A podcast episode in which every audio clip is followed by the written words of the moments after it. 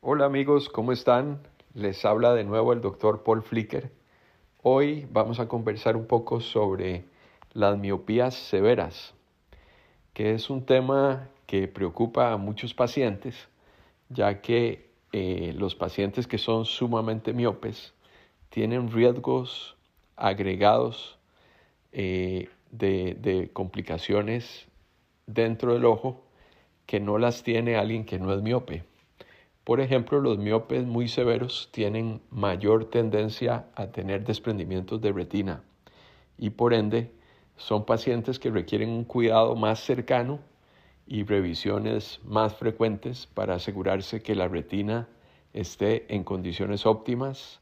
para no tener ese riesgo. Y otro tema que preguntan muchos pacientes es si soy miope alto, ¿qué alternativas de cirugía tengo?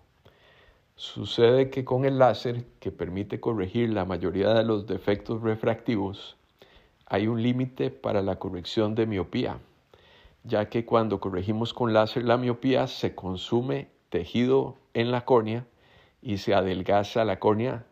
la cual no tiene capacidad de regeneración, o sea que el tejido que le quitemos quedó eliminado para toda la vida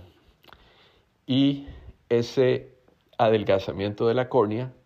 produce un debilitamiento estructural de la córnea y hace que haya un límite en la corrección que podemos hacer con el láser para no correr riesgo de desestabilizar la córnea.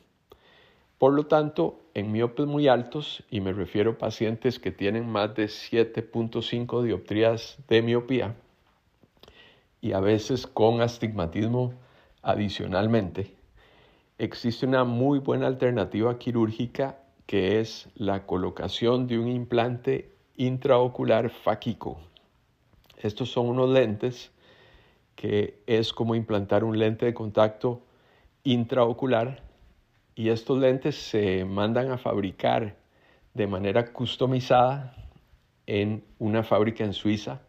donde los hacen de la dimensión exacta del ojo que se va a operar